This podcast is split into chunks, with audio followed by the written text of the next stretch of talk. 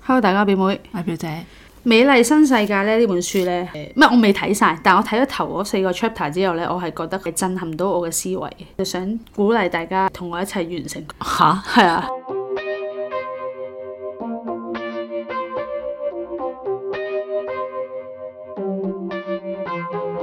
佢講嘅嘢咧，其實有啲似係可能將來有機會會發生嘅一個新嘅世代啦。咁佢將來咧所有嘅佢呢個又係嗰啲想像出嚟嘅小說嚟啫，係嘛？係啦，應該係啊想象出嚟嘅小説。人咧係唔需要再男同女去結合而胚胎產生嗰、個啊 B 已 B 經唔有會啦再係由嗰、個係全個世界都係唔需要再經由媽媽去生個小朋友㗎嗯啦，全部都變晒做一個試管嬰兒。呢一個可能係要下一個世紀先得。咁佢而家呢本書咧就係講緊用緊呢個方式去植入咗佢哋嘅誒思想啦，即係你諗唔到嘅，其實原來佢驚嘅嘢啦，你將來佢哋連結到嘅嘢啦，全部都係喺佢細個胚胎嘅時候咧，或者係 B B 嘅時候咧已經灌輸咗俾佢噶啦，而形成咗佢哋將來嘅性格啦。我想誒問下，你知唔知道？就算而家咧，都係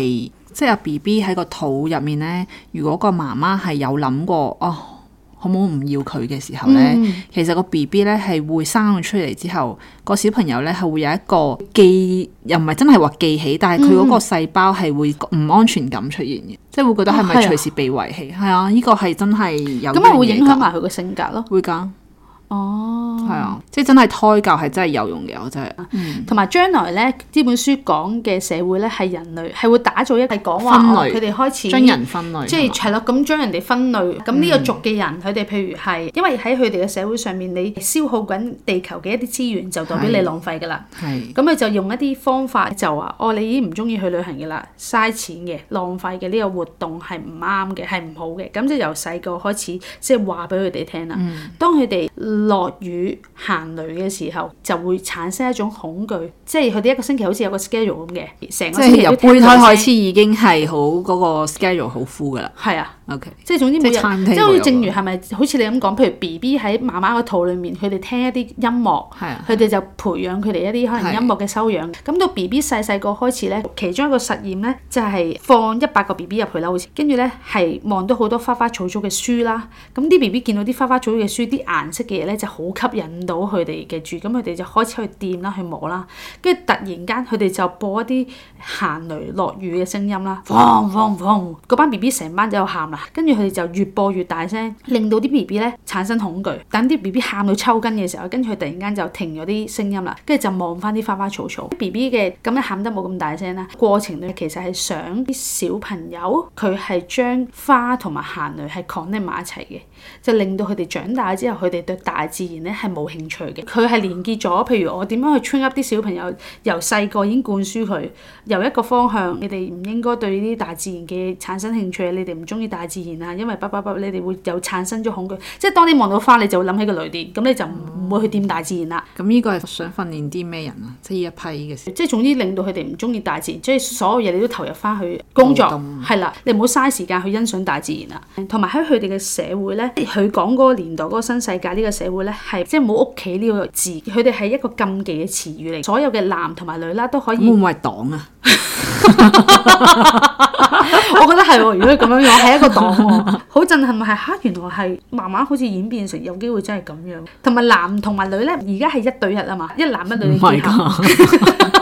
你好古舊思想先咁樣 諗喎。 佢而家灌輸個體係，我唔可以有一段好長嘅關係。如果都係咁㗎， 你你未免太過被舊嘅思想熏陶咗。即係總之，如果結婚就係一夫一妻制啦，可以咁講係 咪？即係你要去簽字香港係咁啫係啦，就一夫一妻現制現啦代。社會係咁係啫啦。，咁但係喺佢哋呢個社會咧，就唔存在結婚呢件事嘅。每一段關係咧嗯係規定嘅， OK 你唔可以同人哋建立一個好長時間嘅關係，即係而冇去自由嘅做法啦，係啦即係一定要要灌輸佢哋唔誒同誒總之唔一同人年一年一年咁樣，係唔咪係？冇一年啊，四個月都哦要長四個係啦月，哇！即係咁嘅時間壓縮咗好多咯喎。係啊，我未睇到佢點解唔可以同人哋咁啊係有一你睇咗咁四個長 chapter 四個 chapter 竟然嘗試同大家講。 咁啊係啊但我覺得好震撼，係因為原來係有機會會咁樣嘅。嗯唔係有機會啊嘛？其實係嗰個想像力令你震撼啫嘛。咁佢都係佢而家唔係講有機會發生嘅事喎，我而知家啊，但係佢係我想像我自己喎我佢想象出嚟，但係我係覺得係有機會可以成事嘅，哦，OK，OK 即係呢個世界係有機會可以發生啲咁嘅事噶嘛。咩都有機會。呢本書其實佢最中心思想想講咩啊？或者佢想帶出嚟，或者俾讀者有啲咩得着啊？暫時洗腦式嘅教育啦，哦，洗腦式嘅洗腦式嘅教育啦，其實似香港噶嘛，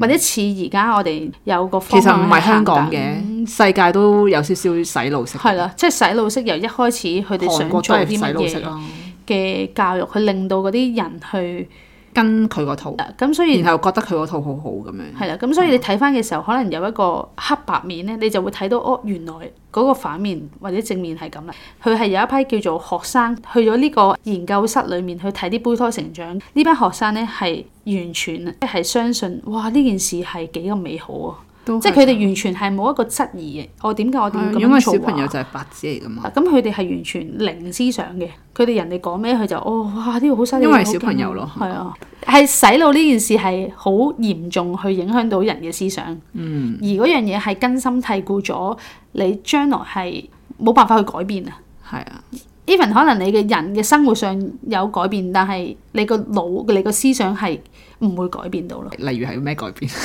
即係可能就算你 A 地方移民咗去 B 地方，嗯你嘅思想係人哋去同你講一啲 A 地方乜嘢都好啦，就你都相信係啦即係冇獨立思冇考，冇係咪嗯獨立思考過咯。咁、所以其實呢本書係誒、令人反思個獨立思考嘅重要性。可以咁講，暫時啊，因為我只係睇咗四個 chapter，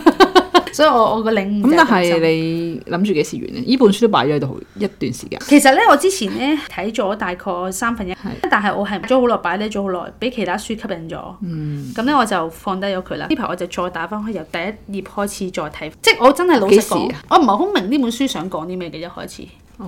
係啊，但係唔知點解過咗一年之後，好似咦？明白咗唔呢本通書你嗯講個咗人啲咩喎內在成長 誒咗？嗱，睇到啦，呢本書係我喺二零一九年十月買嘅，我係二零一九年買，即係但係三年前喎三年前我睇唔係好明，我睇咗三分一。哦，即係你嘅意思係二零一九年睇嘅時候唔係好明，係啊，跟住你就經歷咗好多嘢啦，即係係啦社會事件有好多嘢啦，係咁樣，然後你就開跟始住竟然明白咗打開翻呢本書咧，哦我係嗰個 OK 印象係真所以係好人深刻。咧，真係要有經歷。 喺一個太過安穩嘅地方或者環境咧，係就會形成一個固定嘅思想，同埋係被植入咗，你都唔知道。係啊。係啦，而家我睇翻，我係淨係睇咗四個啦，我已經覺得係好震撼我個思想嚟，所以我係好想快啲去完成我呢本書嘅。嗯，大家如果得閒有興趣都可以睇下啦呢本書。好，今集係咁多啦。如果大家想留言俾我哋，就可以去我哋 I G 九 F dot is not easy。多謝大家收聽，拜拜拜。